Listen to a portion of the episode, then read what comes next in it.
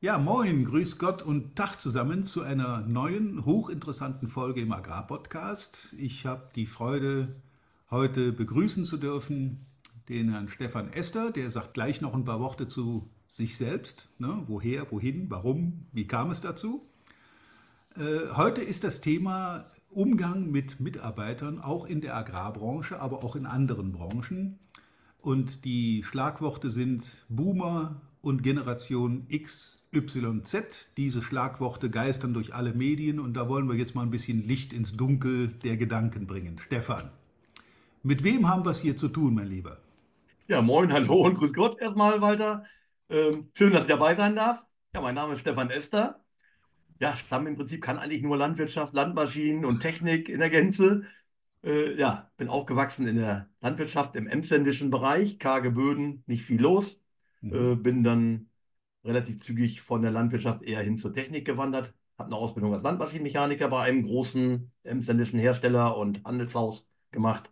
Bin dann über äh, vier Monate Bandmontagearbeit, mhm. die mein Lern, äh, ja, meine Lernmotivation dann extrem erhöht hat in dem Bereich Schule, wieder Fachabitur, Bundeswehr und Studium in Köln Landmaschinentechnik gelandet.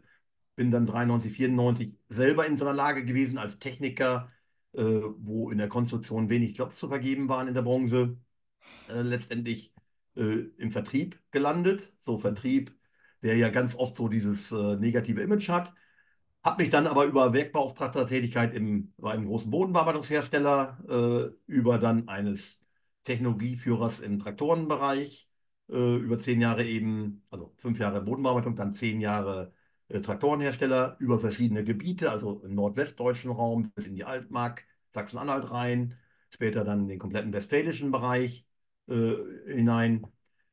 Dann über ein späteres äh, BWL-Studium nochmal, ähm, wo ich mich betriebswirtschaftlich in Anführungsstrichen nur um mit Vertrieblern und Geschäftsführern besser oder Kunden auch sprechen zu können, mhm. bin ich dann Geschäftsführer eines großen ähm, ja, Agrarunternehmens geworden, also im Technikbereich.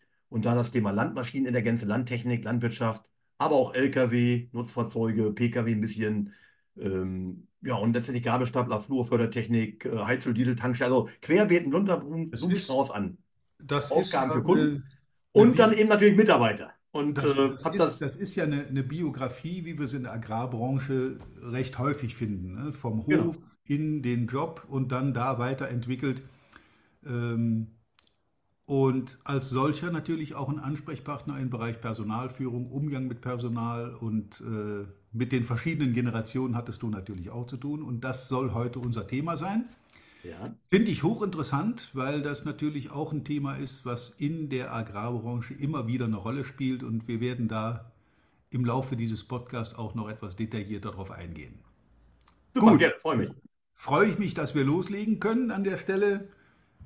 Hier machen wir jetzt einen Cut, wo dann die Videoaufnahme zu Ende ist und die Tonspur beginnt. Das ist nur ein Hinweis an die Regie.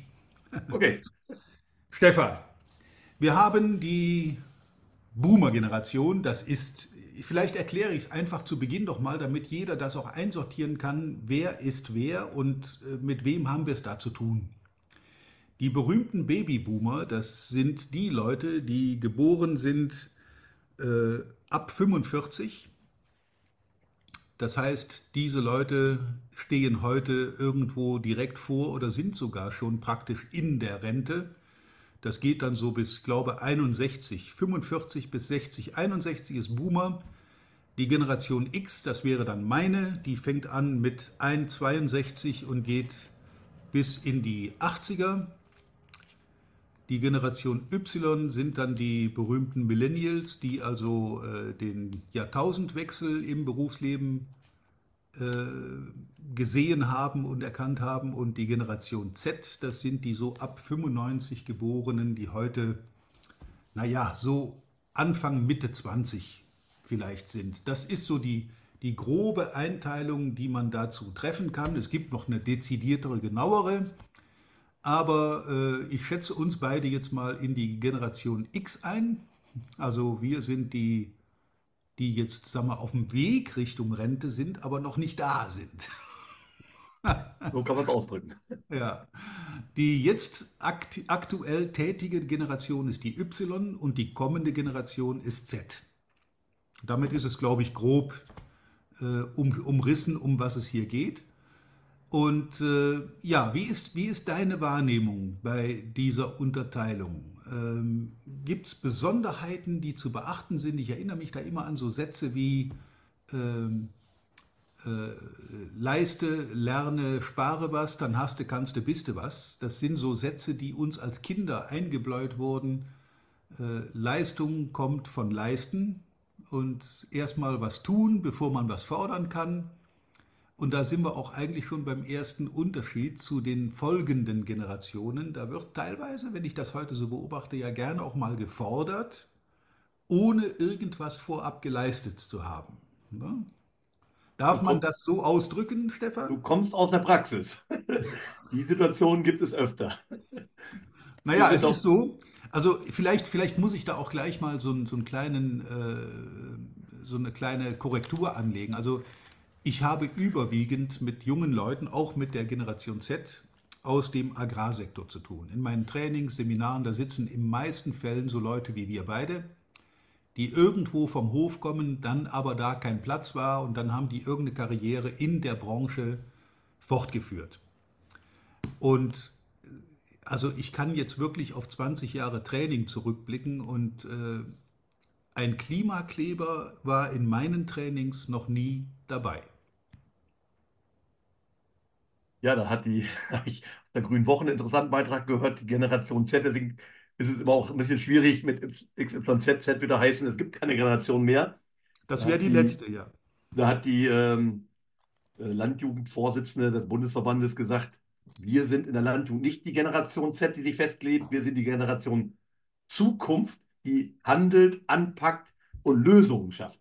Sehr kann ich, schönes Wort. Das kann ich gefällt mir doppelt übrigens. unterstreichen, Ja, sowohl in meinen ähm, Veranstaltungen mit Unternehmen, mit Führungskräften, aber auch aus meiner praktischen ähm, Tätigkeit eben als Geschäftsführer, als äh, leitender Mitarbeiter eben, als Geschäftsführer eben für 400 Mitarbeiterinnen und Mitarbeiter mit jedem Jahr 30 äh, plus minus neuen Azubis, die wir eingestellt haben, ja, als Obermeister in Erinnerung. Jedes Jahr, das ist das Interessante, die werden ja nicht älter. Die werden immer, die Azubis sind immer im Bereich in der Range 16 bis plus minus 20. ja. Ältere gibt es natürlich auch, aber so die frischen neuen Azubis von der Schule, und die werden nicht älter. Und das ist immer ein Ansporn, nicht darüber zu reden, sondern mit denen zu sprechen, deren Wünsche und Themen zu verstehen und dann auch Lösungen zu schaffen, vor allen Dingen. Das ja. ist die Kunst. Das ist ein, übrigens ein wichtiger Satz, den du eben genannt hast. Generation Z heißt nicht letzte Generation, sondern Generation Zukunft. Ähm, und das sehe ich genauso. Also ich sehe die Leute tatsächlich, äh, die ich so kennenlerne, die in meinen Seminaren sitzen, die ich auch bei den, meinen Kunden kennenlerne, junge, neue Mitarbeiter im Außendienst oder im Vertrieb oder was sie auch machen. Ähm, da kann ich nicht bestätigen, dass diese Leute in irgendeiner Form von der Zukunft überfordert sind, sondern im Gegenteil. Da sind viele drunter, die das angreifen, aufgreifen und auch nach vorne arbeiten wollen. Was uns medial dargestellt wird, ist ein leicht differenziertes Bild. Ich lebe auf dem Land, ich komme vom Dorf, ich habe auch immer ländlich gelebt, mit einer ganz kurzen Ausnahme, wo ich in der Stadt war. Bei uns auf dem Land klebt sich keiner fest. Hab ich, kann ich nicht sehen, habe ich noch nie wahrgenommen, dass es äh, Leute gibt, die in dieser Richtung agieren. Ja, ich kann es so bestätigen, also sowohl von meinen Mitarbeiterinnen und Mitarbeitern äh, im eigenen Betrieb, wie auch von der Innung äh, übergreifend äh, von ganz vielen kleinen bis großen Betrieben, äh, kann ich das immer wieder bestätigen. Die Frage ist immer, und äh, ergänzend dazu auch noch privat. Also wir haben drei Jungs äh, genau in dem, in der Range ähm, 24, 18, 17 und alle drei machen eine ordentliche Ausbildung, alle drei entwickeln sich. Äh, letztendlich habe ich immer einen Spruch kreiert, wir können die Kinder erziehen, wie wir wollen. Die kopieren uns sowieso. Und ja, das ist auch im Unternehmen so. Äh, also in der Familie, ich kann mich nicht hinstellen und sagen, okay, die Schule oder alles andere, die Rahmenbedingungen sind so schlecht, ich muss es vorleben. So, unsere drei sind jetzt dreimal Land- und Baumaschinen, sind alle drei landwirtschaftsorientiert. Äh, Land- und Baumaschinenmechatroniker, zwei von den dreien sind schon fertig. Und der zweite zum Beispiel, der älteste macht ein Studium, auch Landtechnik, Maschinenbau. Und der zweite macht noch eine Elektrolehre hinterher. Der ist mit 18 als Schulabbrecher nach der 9. Klasse in der Corona-Zeit gesagt, da kann ich nichts mehr lernen. Ähm, außer ein Realschulabschluss, ist mit Hauptschulabschluss weggegangen, hat aber mit 18 die erste Gesellenprüfung hinter sich, steht mhm. morgens um 7 Uhr auf der Matte beim Betrieb, das heißt ein bisschen fahren, äh, früh weg. Und da kenne ich ganz viele Beispiele. Haben alle drei auch mit 16, 17, also je nachdem Ausbildungsbeginn, sind die quasi zu Hause ausgezogen in der Woche und haben fremd gewohnt. Es funktioniert. Und 7 Uhr, halb acht ist egal, wann die anfangen. Die müssen nur motiviert sein. Ja, Prägung, äh, du sprichst ein großes Wort aus. Prägung findet nicht in der Schule statt, sondern in der Zeit, wo Kinder erzogen werden, findet das im Elternhaus statt. Und was die Kinder, das werfe ich den Kindern gar nicht vor, was die zu Hause vorgelebt kriegen, das halten die dann für Normalität oder für das, was üblicherweise äh, das Leben bedeutet. Und da kann ich dir sagen, du kannst an den jungen Leuten erkennen, aus welchem Stall sie kommen. Ich will das gar nicht despektierlich ausdrücken, aber du siehst, woher die kommen, was die vorgelebt kriegen in ihrem privaten Umfeld, von ihren Eltern, von, ihren, von ihrer nächsten Umgebung. Und das prägt diese Leute auch für die nächsten Jahre und Jahrzehnte auch im Berufsleben. Genau. Deswegen habe ich irgendwann mal gesagt, wenn ihr in der Agrarbranche erfolgreich sein wollt, dann würde ich darauf achten, dass die Leute, die ich einstelle, möglichst einen Hintergrund auf dem Hof haben oder irgendwo aus dieser landwirtschaftlichen Umgebung kommen, weil die haben schon von klein auf gelernt, was es heißt, verantwortlich zu sein für Dinge, Ne? Sei es jetzt für den Melktermin am Morgen, weil die Eltern nicht da sind, oder sei es für die Fütterung der Tiere oder sei es für die Ackerbestellung. Diese Leute haben gelernt von klein auf, dass eine Aufgabe dann zu Ende ist, wenn sie erledigt ist und nicht, wenn Feierabend ist. Genau. Und diese Verantwortung zu übernehmen, das bemängle ich bei vielen auch, die, die einfach zwar Forderungen stellen, das ist legitim, ich kann Forderungen stellen zu allem Möglichen, aber ich muss natürlich auch bereit sein, die Verantwortung für die Umsetzung zu übernehmen. Definitiv. Und äh, ein Paradebeispiel hat ein Stück weit mit Agrar oder mit ähm, Landmaschinen, Agrarwirtschaft in der Gänze, ähm, aber auch Technik zu tun. Wir haben zu Hause eine PV-Anlage, um Lösungen zu schaffen. Energiethemen, ja. äh, Ernährung, Energie, Landwirtschaft äh, ist ja mehr oder minder schon länger und auch wahrscheinlich noch für längere Zeit äh, im Fokus in der Diskussion. PV-Anlage, ja, lieferfähig war sie. Montage ein Jahr später. Da hat unser 16-Jährige gesagt, Papa, kein Problem. Ich habe noch einen Kumpel und meine beiden älteren Brüder und du und dann mein Onkel. Wir machen die selber drauf. Punkt. Hm. Angepackt. Vier Wochen später Anlage da und montiert. Läuft. Und äh, war ja. jetzt nicht keine Riesenfläche, keine 100 Hektar, waren nur 20 Kilowatt Peak aber die Solaranlage, die PV-Anlage läuft. Und das ist Lösungsorientiertheit. Und das hat er mit 16 gesagt. Nicht Sommerurlaub irgendwo hinfliegen oder Wohnmobil oder Motorrad, Auto, sonst was. Nein, bei 30 Grad auf dem Dach. Machen wir die Anlage selbst. Wenn wir keinen ja. finden, der sie macht und es geht, dauert uns zu lange, dann müssen wir halt selber aktiv werden. Und der, der Effekt eben, also unser 18-Jähriger hat sich dann per Video äh, vorgestellt, also den Kontakt hergestellt zur Firma 45 Sekunden Video, kein Problem. Hat mich erst angeguckt, dachte, komm, ich mache den Film, 45 Sekunden. Nächster Tag hat die Firma sich gemeldet, äh, Termin gemacht mit dem Ausbilder, haben die dann über Krimpen von PV-Leitungen gesprochen und sofort die Zusage bekommen, kannst du anfangen. Ja. Und aus einem, wie gesagt, Schulabbrecher, hatte ich eben schon mal gesagt, äh, wird ein top motivierter zukünftiger äh, Elektroniker für, für äh, Gebäude und Energieanlagen und so weiter. Die Fachrichtungen sind ja dann äh, variabel. Das ist übrigens auch ein gutes Stichwort. Ich stelle bei ganz vielen sehr erfolgreichen Leuten fest, die ich so kennenlerne im Laufe meines, meines Jobs, dass fast alle von denen irgendwo mal in ihrem Lebenslauf so, so einen auch gravierenden Knick drin haben. Das kann ein Schulabbruch sein, das kann ein Versagen in irgendeiner Position sein, das kann auch mal eine Pleite sein, wenn du selbstständig bist, hast halt mal eine Pleite hingelegt, das ist passiert. Aber fast alle diese erfolgreichen Leute haben irgendwelche solche Katastrophen in ihrem Lebenslauf. Und dann hast du, du hast die Möglichkeit, an so einer Katastrophe, die viele Leute komplett aus der Bahn werfen würde, Und das tut es mit uns ja auch. Wir haben ja auch dann darunter gelitten und haben äh, Geldmangel gehabt und hatten Schwierigkeiten, da aus dem Loch wieder rauszukommen.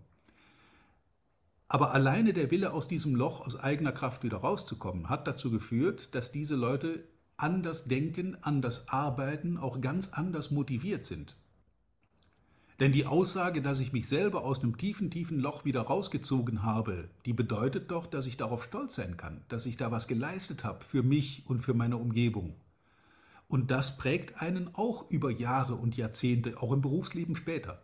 Also ich habe überhaupt nichts dagegen, wenn sich bei mir jemand bewirbt und da ist mal ein gravierender Knick in der, in der Leben. Das darf gar nicht so, so folgerichtig immer in gerader Linie nach oben gehen. Es ist gut, wenn da auch mal so ein kleiner Absturz dazwischen ist.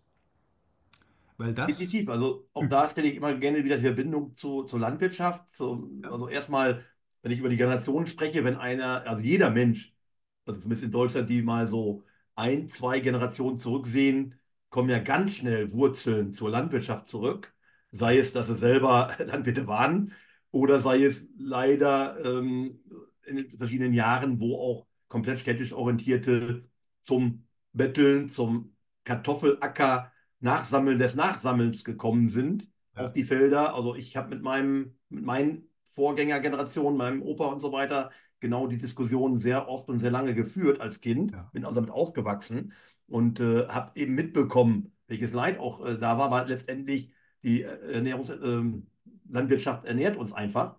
Und ähm, da gibt es ja auch immer Wachsen, äh, aber letztendlich in der Natur gibt es auch mal eben Wind und Regen und ja. äh, auch ja, Katastrophenernten, dass eben auch nicht geerntet wird. Und das kenne ich eben, das ist im Mensch, beim Mensch genauso. Es gibt nicht nur Wachstum nach oben, sondern es gibt auch mal wieder, äh, der Baum knickt Pflege, ab ja. und, und verrottet letztendlich. Und das ist, ähm, ist letztendlich über das Gleiche. Und die Rahmenbedingungen sind, wie sie sind. Wenn der Wind war und der Baum umknickt, ist es auch so, dann forst ich wieder auf. Und das ist beim Mensch, die, die Synergien stelle ich immer her. Wenn es mal nicht vorangeht, okay. Äh, beim Trecker würde ich sagen, Joystick nach hinten, einmal oder zur Seite, einmal zurück, ein bisschen links oder rechts lenken und dann äh, voran wieder. Jetzt voran, ja. Und dann mal langsam dran tasten und wenn es dann gut läuft, dann werde ich wieder schneller. Und, das äh, ist ja auch eine, eine, altbekannte Tatsache, Stefan, dass äh, Glück nur funktioniert in der gleichzeitigen Anwesenheit von Unglück. Definitiv. Und es das, ist das immer ist auch, Relation. Auch, ne? Und das ist auch der Trigger. Erfolg. Erfolg kannst du nur haben, wenn du auch den Misserfolg kennengelernt hast. Genau. Und da ist schon ein sehr, sehr wahrer Kern dran. Und das ist für die Leute, die vom Hof kommen. Deswegen habe ich auch so eine besondere Affinität zur Landwirtschaft, zur Agrarbranche allgemein, weil ich treffe da immer wieder Leute, die eine ähnliche, gleiche oder vergleichbare Biografie haben wie ich und wie du. Und deswegen haben wir in der Landwirtschaft meines Erachtens auch nicht diese komische Diskussion mit den Generationsunterschieden.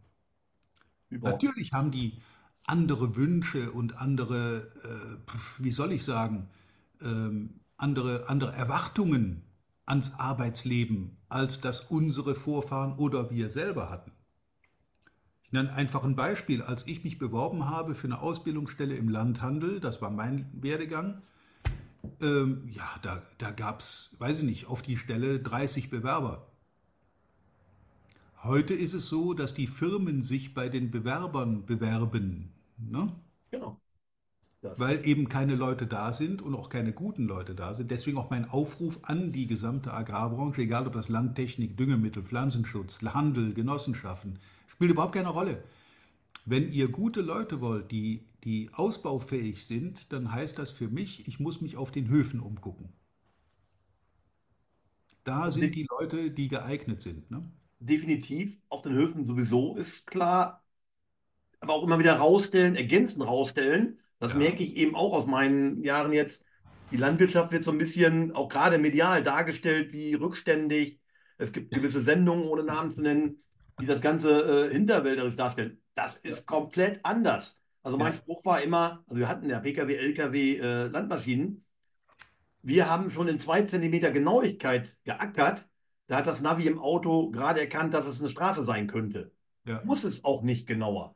Ja. Wir sind aber in der Landtechnik schon ganz lange in wirklich zwei Zentimeter Genauigkeiten und haben technische Lösungen, äh, die wir einfach äh, anbieten könnten, Stichpunkt ähm, Netzabdeckung, Ja, wo natürlich auch eine Netzabdeckung in den ländlichen Gebieten gebraucht wird, die natürlich auch da ähm, GPS-basiert und, ähm, und ähm, ja, Netz, Netze äh, gebrauchen ihn dafür, aber auch vertrieben werden müssen und auch im Service begleitet werden müssen. Was nützt es, die tolle, also die müssen entwickelt werden, vertrieben und auch ähm, im Service behandelt werden können. Wenn ich da irgendwo ein, einen Baustein nicht ab, nicht belege, dann habe ich die tolle Technik da stehen und kann sie im Museum bringen. Und das kann ja nicht funktionieren. Also mein Ansatz ist sogar, ja, alles, was irgendwo landwirtschaftsnah ist, kann ich schneller begeistern, aber auch andere wirklich nahe zu bringen. Hey, wir haben eine Zukunftsbranche, technisch, wie auch von, von der ähm, ja, Wer- Wertschöpfung und auch von der Notwendigkeit. Ich tue wirklich was Gutes, wenn ich Menschen ernähre, die Herausforderung einfach löse, ob es Energie ist, ob es Ernährung ist, tue ich ja was Gutes.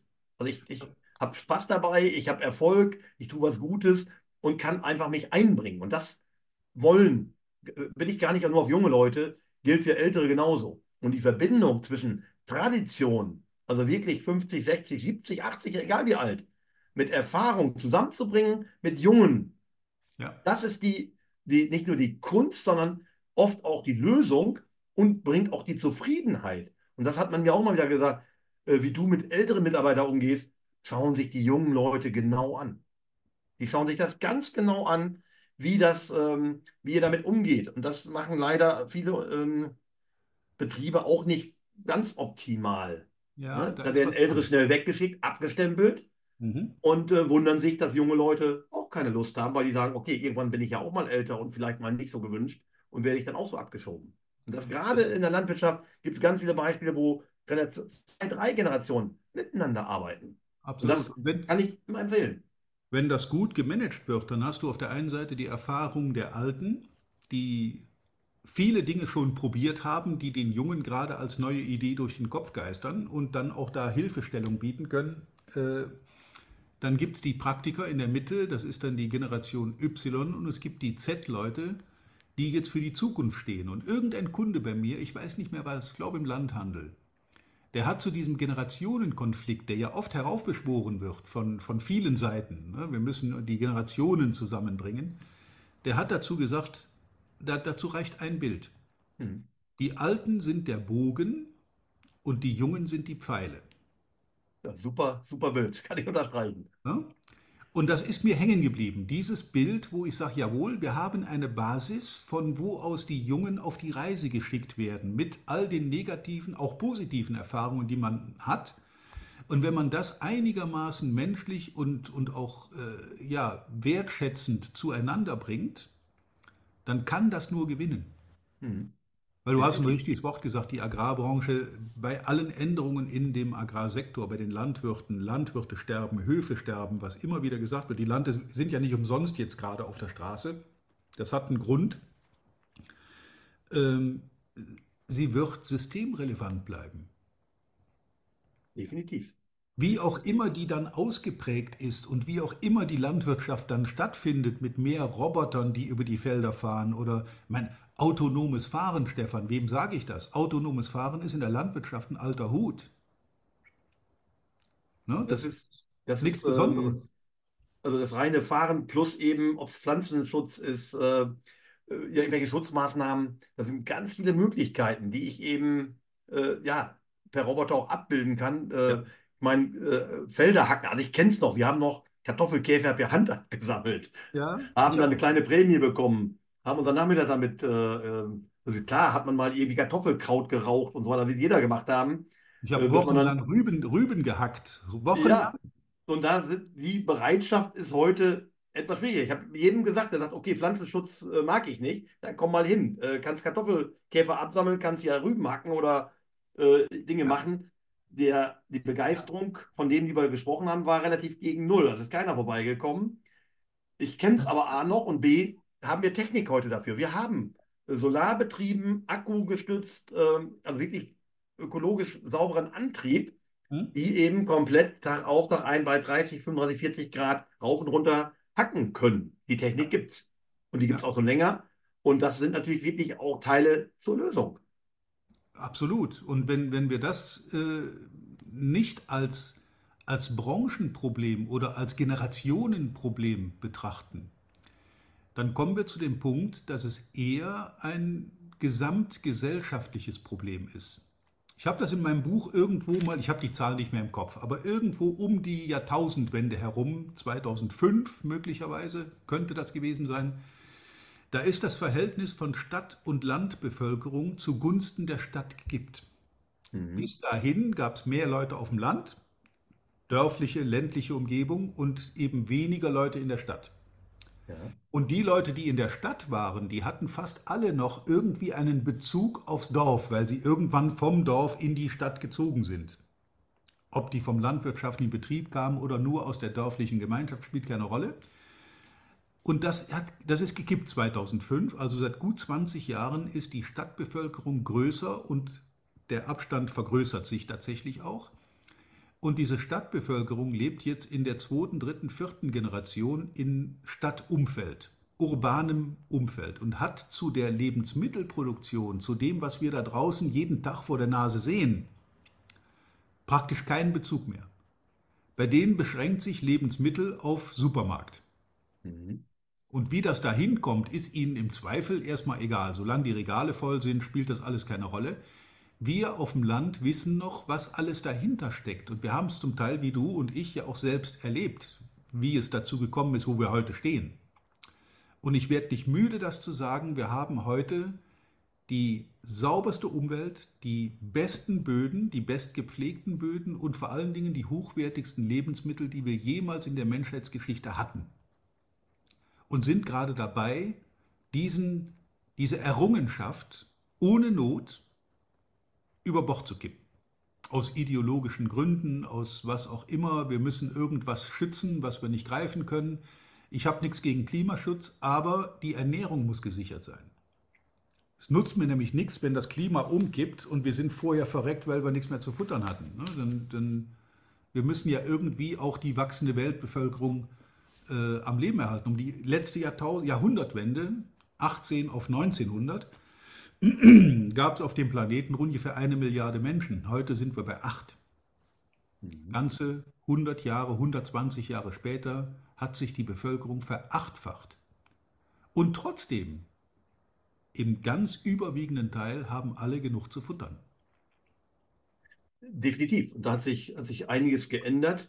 Ähm, das ist immer wieder wichtig, das auch zu erklären, weil ähm, ja, ideologisch hast du angesprochen, passiert leider einiges was ich auch festgestellt habe, teilweise aus Unwissenheit, ja. beziehungsweise, äh, wie soll das ausdrücken, ist mir auch selber schon passiert. Ich bin ja sehr nah dran. Ich habe ja. zum Beispiel beim großen Betrieb die Frage auch gestellt, ähm, Zwiebel, ging um Zwiebelanbau. Ähm, Zwiebelanbau, Exporte, kann man ja auch die Frage stellen, darf der Landwirt auch exportieren oder darf der Landwirt die Agrarwirtschaft nicht exportieren? Bei mhm. allen anderen Branchen stellt man die Frage gar nicht, ist man froh zu exportieren? Bei Agrar darf es äh, laut vieler Lesart nicht sein. Da ich sage, ja, okay, äh, zum Beispiel Zwiebeln, die nach Indien oder Afrika gehen. Ich sage, warum bauen die nicht selber Zwiebeln an? So im ersten Schuss. Da habe ich gesagt, oh, die Frage war jetzt ein bisschen doof, weil, denk mal erstmal, ähm, der Kopf ist zum Denken da und dann kam, ja, die Vegetationsperiode ist da eine ganz andere. Und dann habe ich ja auch Kolleginnen und Kollegen gefragt, promovierte äh, Pflanzenbauer, Agrarexperten. Und dann kann, ist ja wirklich das Thema Vegetations-, also ähm, Perioden und äh, wie lange ist der Tag, wie lange ist die Nacht, also okay. Hell- und Dunkelzeiten, war klar, habe ich auch mal in der Schule gehört. Und dann das Thema Temperaturen, ne? äh, kann die Zwiebel, hat die eigentlich eine Umwelt dazu wachsen? Lange Rede, kurzer Sinn. Diese Themen zu verstehen, die Hintergründe, warum sind Dinge so, wie sie sind, äh, das ist auch agrarnahen, wird immer schwieriger, weil es einfach so wahnsinnig umfangreich ist, zu verstehen. Und das äh, als Außenstehender ist wirklich sehr, sehr schwierig zu verstehen von ökonomischen ja, und ökologischen Rahmenbedingungen. Und das ist unser Job natürlich also auch nach draußen zu bringen, das zu erklären und auch das Vertrauen zu haben. Ja. Äh, aber ich kenne auch wirklich noch die Zeiten, äh, ja, wo es sowohl in der, in der Technik, in, der, in den Mitteln äh, sicherlich viel, viel schlechter war, als es heute ist. Absolut. Da ist, ist auch gut, dass es dann Entwicklung gibt. Na, aber der, die Agrarbranche ist nicht, äh, ähm, ist sicherlich auch Teil von gewissen Verfehlungen. Aber ganz wichtig auch die Lösung für die Zukunft. Und das ja. schafft man nur miteinander. Und, ähm, ich habe äh, gerade ein Training gehabt, Das war diese Woche. Diese Woche hatte ich ein Training in einer Gruppe, die nichts mit Landwirtschaft zu tun hat. Komplett andere Branche, komplett abgelöst. Und dann kam diese Agrardiskussion auch dort auf. Und das ist für mich immer so ein Einfallstor für äh, flammende Reden für die Landwirtschaft, wenn mir irgendeiner so ein Stichwort gibt. Ne? Und da war dann darunter waren auch Leute, die auf dem Dorf leben, die also so ein bisschen so einen Bezug da haben. Und die haben dann all gesagt, ja, es gibt ja so Regionen, da stehen zu viele Tiere. Mhm. Massentierhaltung. Und es gibt Regionen, da sind praktisch gar keine Tiere. Und dann habe ich gefragt, was glaubst du, woran das liegt? Kam natürlich keine Antwort, logisch, weil sie es einfach nicht einschätzen kann. Ich wohne in der Köln-Aachener Bucht, hier auf gesegnetem Boden, 80, 90, 100er Böden mit genug Niederschlag. Wenn du hier das Säen nicht vergisst, hast du eine gute Ernte. Ne? Und es gibt Regionen, wo das eben nicht so ist, wo die Böden nicht so sind, wo äh, vielleicht noch Weideland oder vielleicht auch noch Mais geht. Ach, sind das Gartenböden bei mir zu Hause. Ja, dann bist, dann bist du im Emsland, dann bist du in Vechta, Osnabrück, äh, in, in Regionen, wo eben auch der Viehbestand sehr dicht ist und sehr ausgeprägt ist. Und dann kam von ihr die Meinung, ja, dann haben die, äh, die, die Viehwirtschaft macht ja viel Arbeit und die, die jetzt auf den äh, guten Böden sitzen, die haben da einfach keine Lust mehr drauf. Ja, da ist natürlich was Wahres dran. Ich kenne eine Menge Landwirte hier in meiner Region, die kein Vieh haben. Hier gibt es nicht so viel. Gibt mal einen Kuhstall irgendwo, aber die sind selten. Ähm, dass die Leute gesagt haben, auf diesen Böden lohnt sich keine Viehwirtschaft. Hier kann ich Ackerbau, Hackfrüchte, Getreide etc. produzieren. Während in den anderen Regionen, Fechter, Osnabrück und so weiter, die Böden nicht so sind, dass man gut ackerbaulich produzieren kann, dann ist halt die Viehwirtschaft der Weg für die Landwirte dort.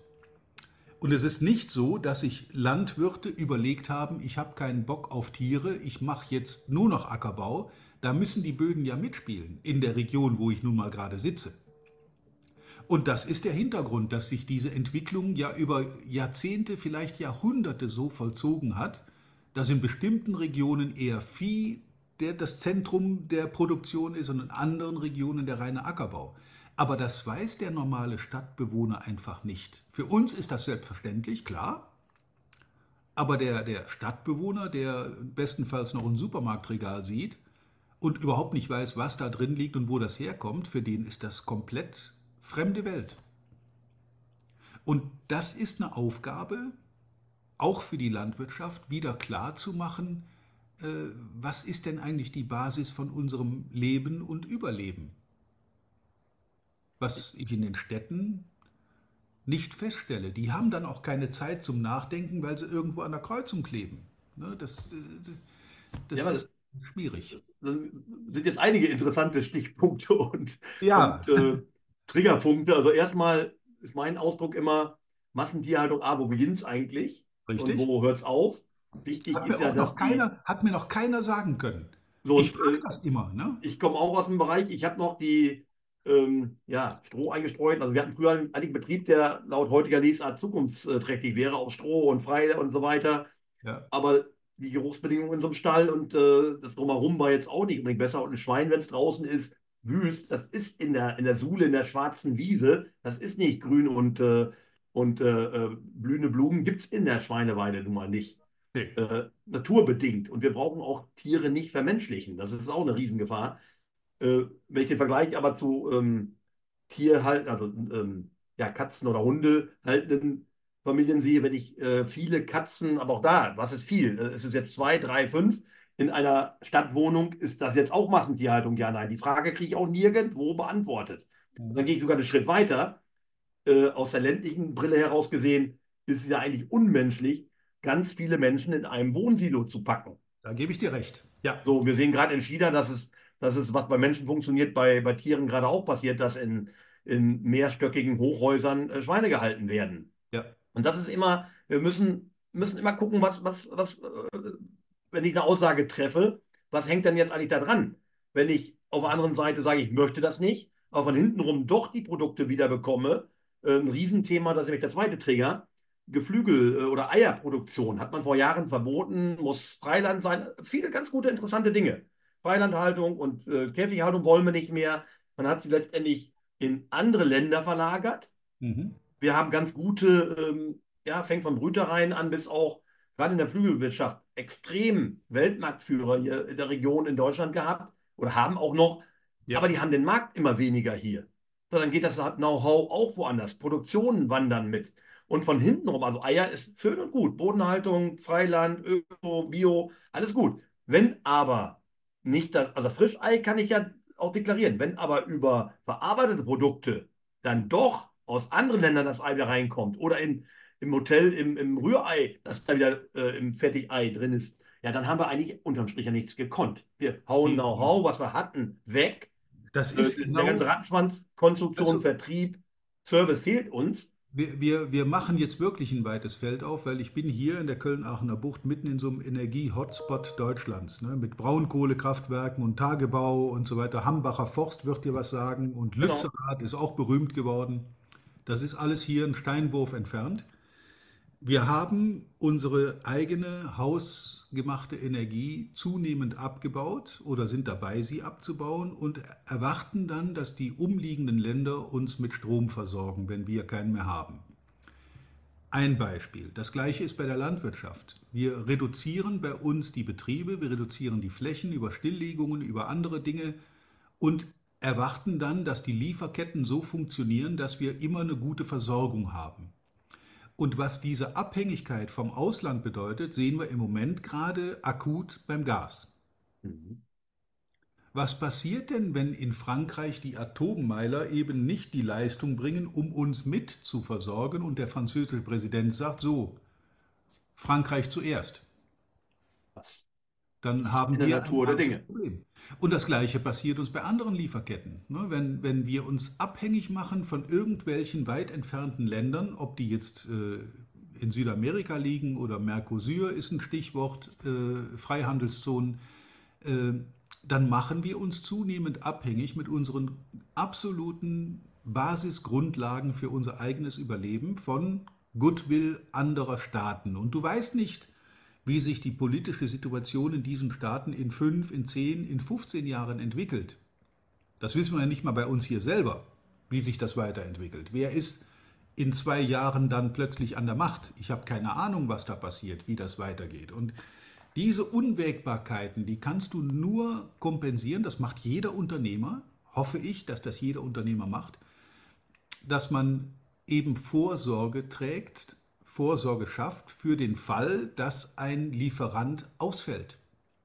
Du kommst aus der Produktion von Landtechnik und ich kann mir nicht vorstellen, dass ein führender Landtechnikhersteller sich von einem einzigen Zulieferer für ein existenzielles Teil abhängig macht.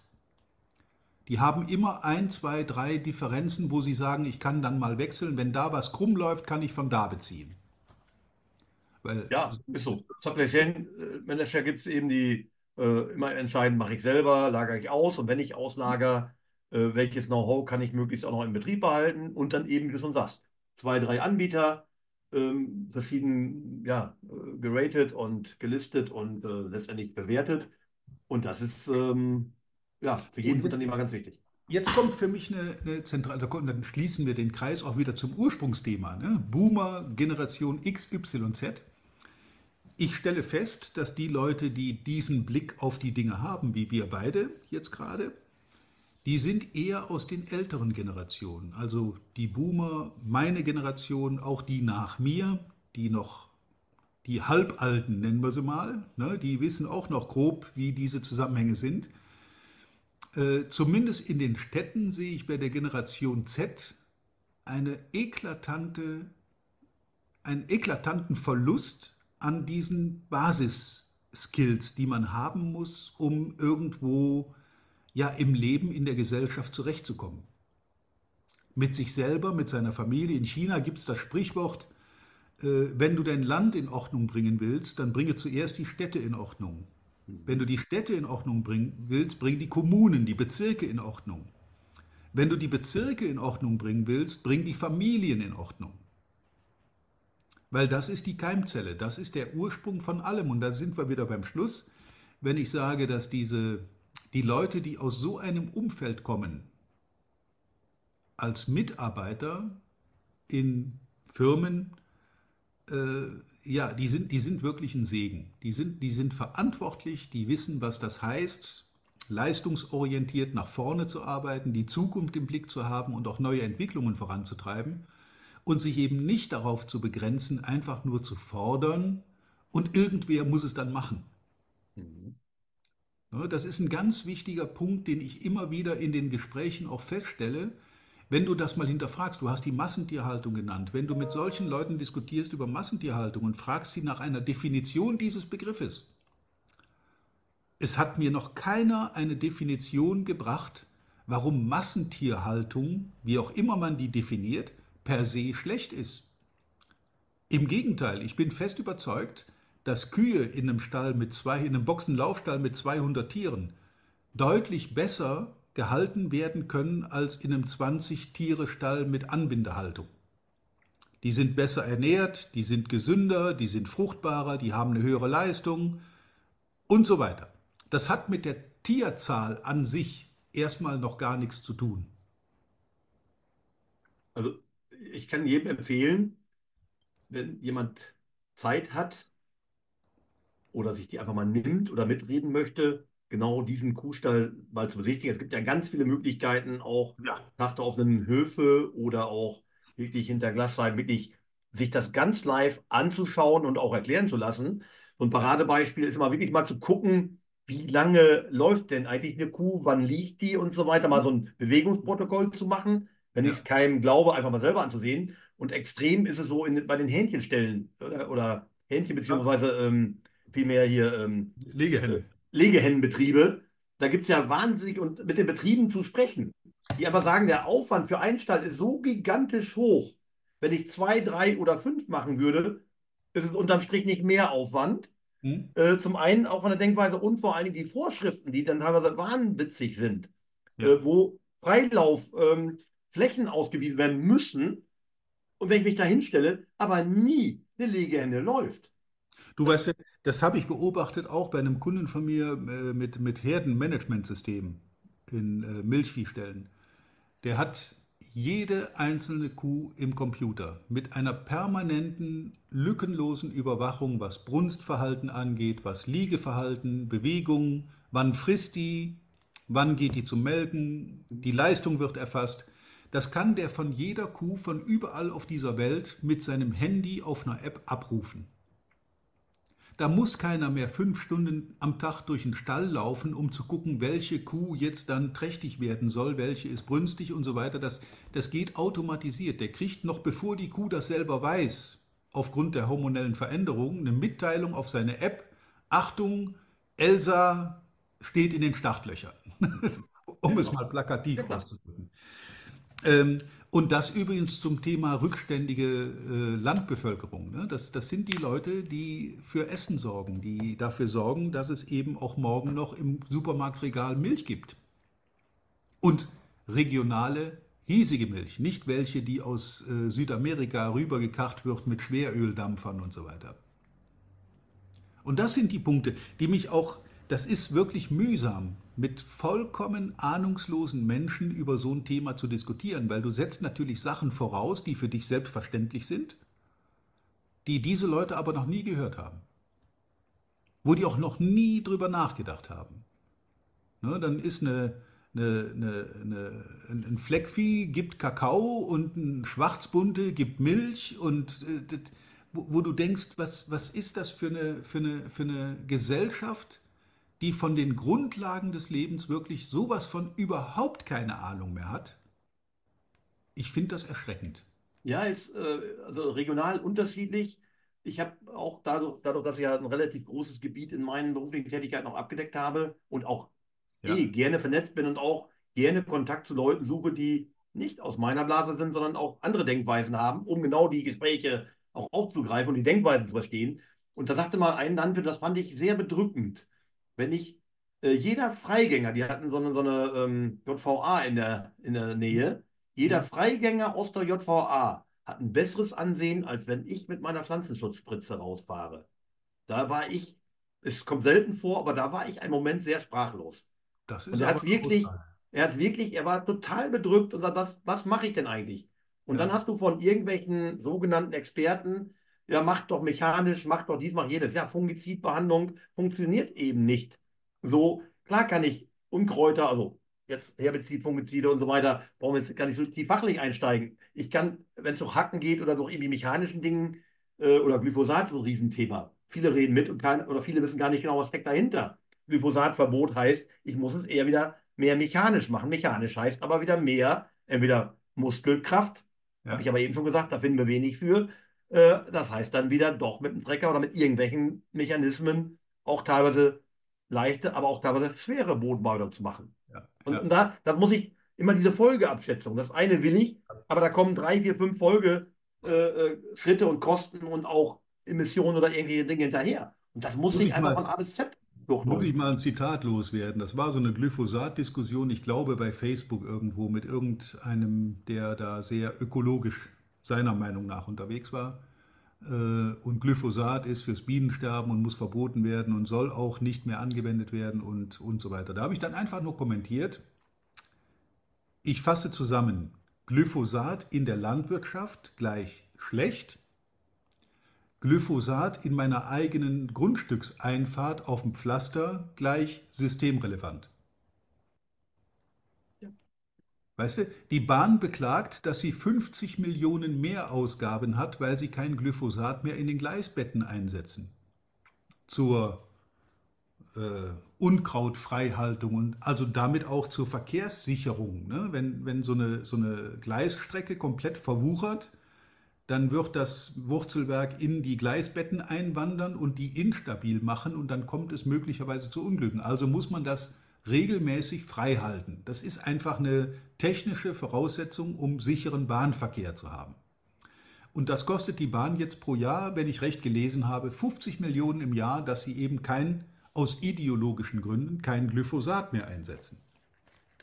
Das sind so Dinge, wo eine, wo eine Gesellschaft sich selber ja, schadet, um irgendeinem vielleicht sogar gut gemeinten Ziel zu folgen, was aber nach menschlichem Ermessen und nach Stand der Technik nicht erreichbar ist.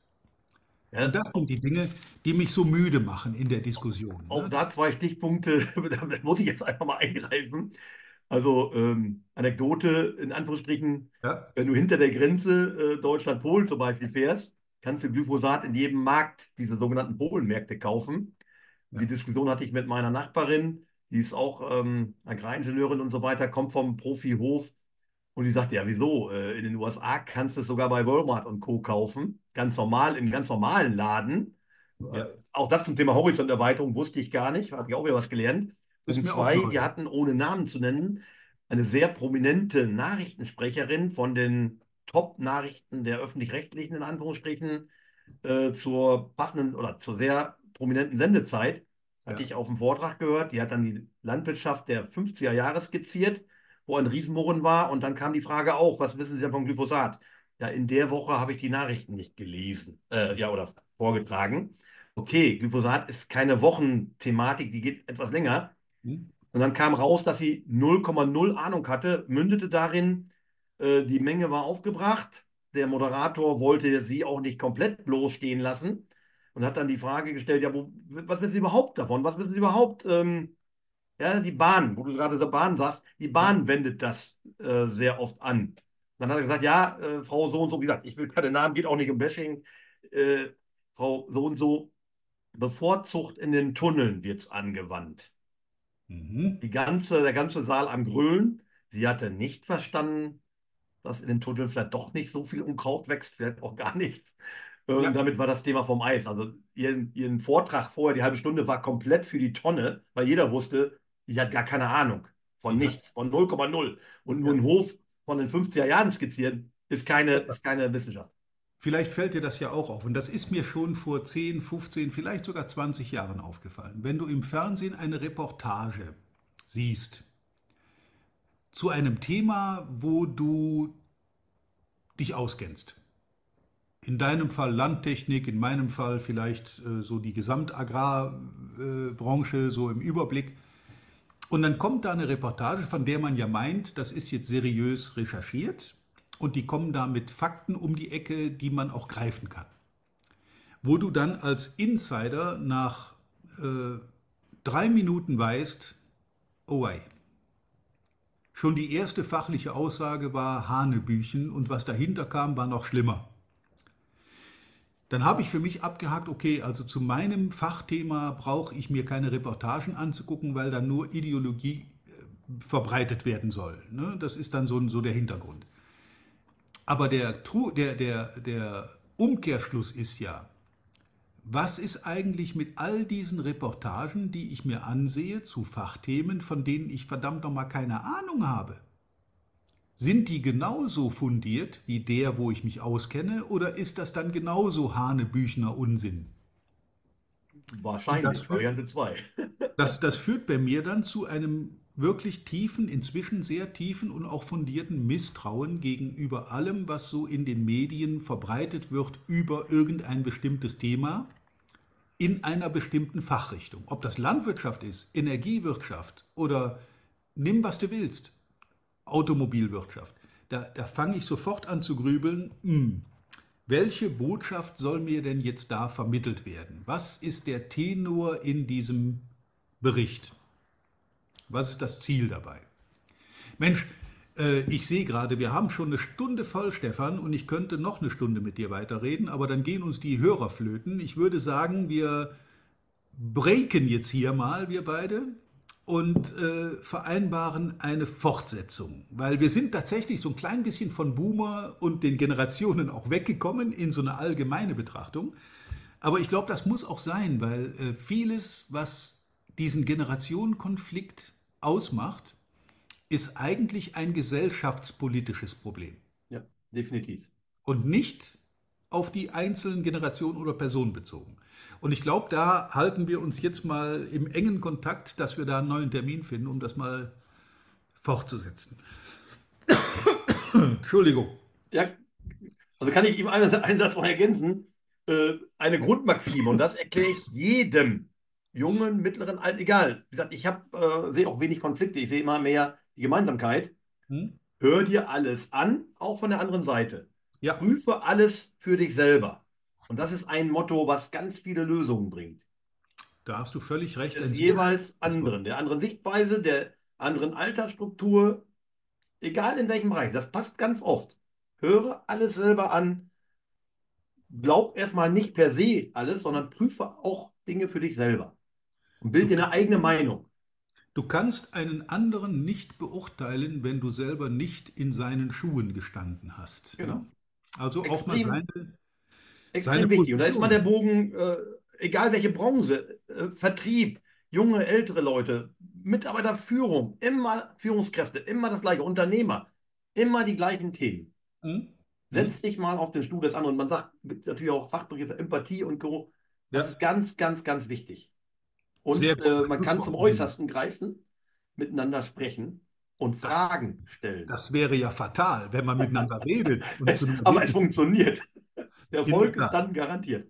Stefan, ich bedanke mich sehr herzlich an dieser Stelle bei dir für das äh, interessante und auch aufschlussreiche Gespräch. Und ich glaube, wir halten das mal fest. Da werden wir noch mal mindestens eine Folge hinten dranhängen.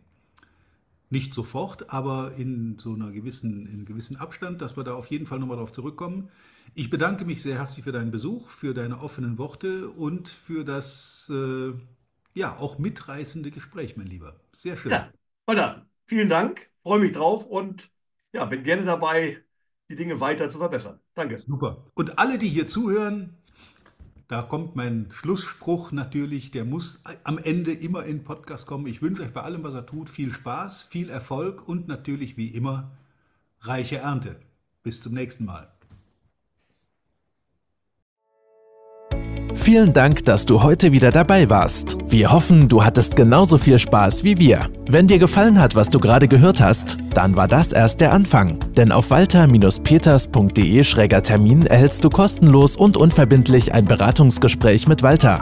In diesem 30-minütigen, völlig kostenfreien Erstgespräch erarbeitet Walter mit dir einen Schritt-für-Schritt-Plan, den du direkt anwenden kannst. Du lernst zum Beispiel, wie du deinen Umsatz innerhalb weniger Wochen deutlich steigerst, wie du mehr Neukunden für dich gewinnst und und deine Verkaufsgespräche erfolgreich abschließt. Da Walter immer nur eine begrenzte Zahl von Anfragen bearbeiten kann, warte nicht zu lange. Denn Fakt ist, wer weiterkommen will, braucht einen Experten. Walter hat mit über 40 Jahren im Vertrieb und 15 Jahren als Trainer schon zahlreichen erfolgreichen Unternehmen dabei geholfen, ihre Umsätze massiv zu steigern und Kundenverhandlungen deutlich zu vereinfachen. Wenn du also wissen willst, ob du für ein Erstgespräch in Frage kommst, geh auf walter-peters.de-termin und fülle das Formular aus. Bis zum nächsten Mal bei Erfolgreich im Agrarvertrieb, der Agrarpodcast. Wir wünschen dir reiche Ernte.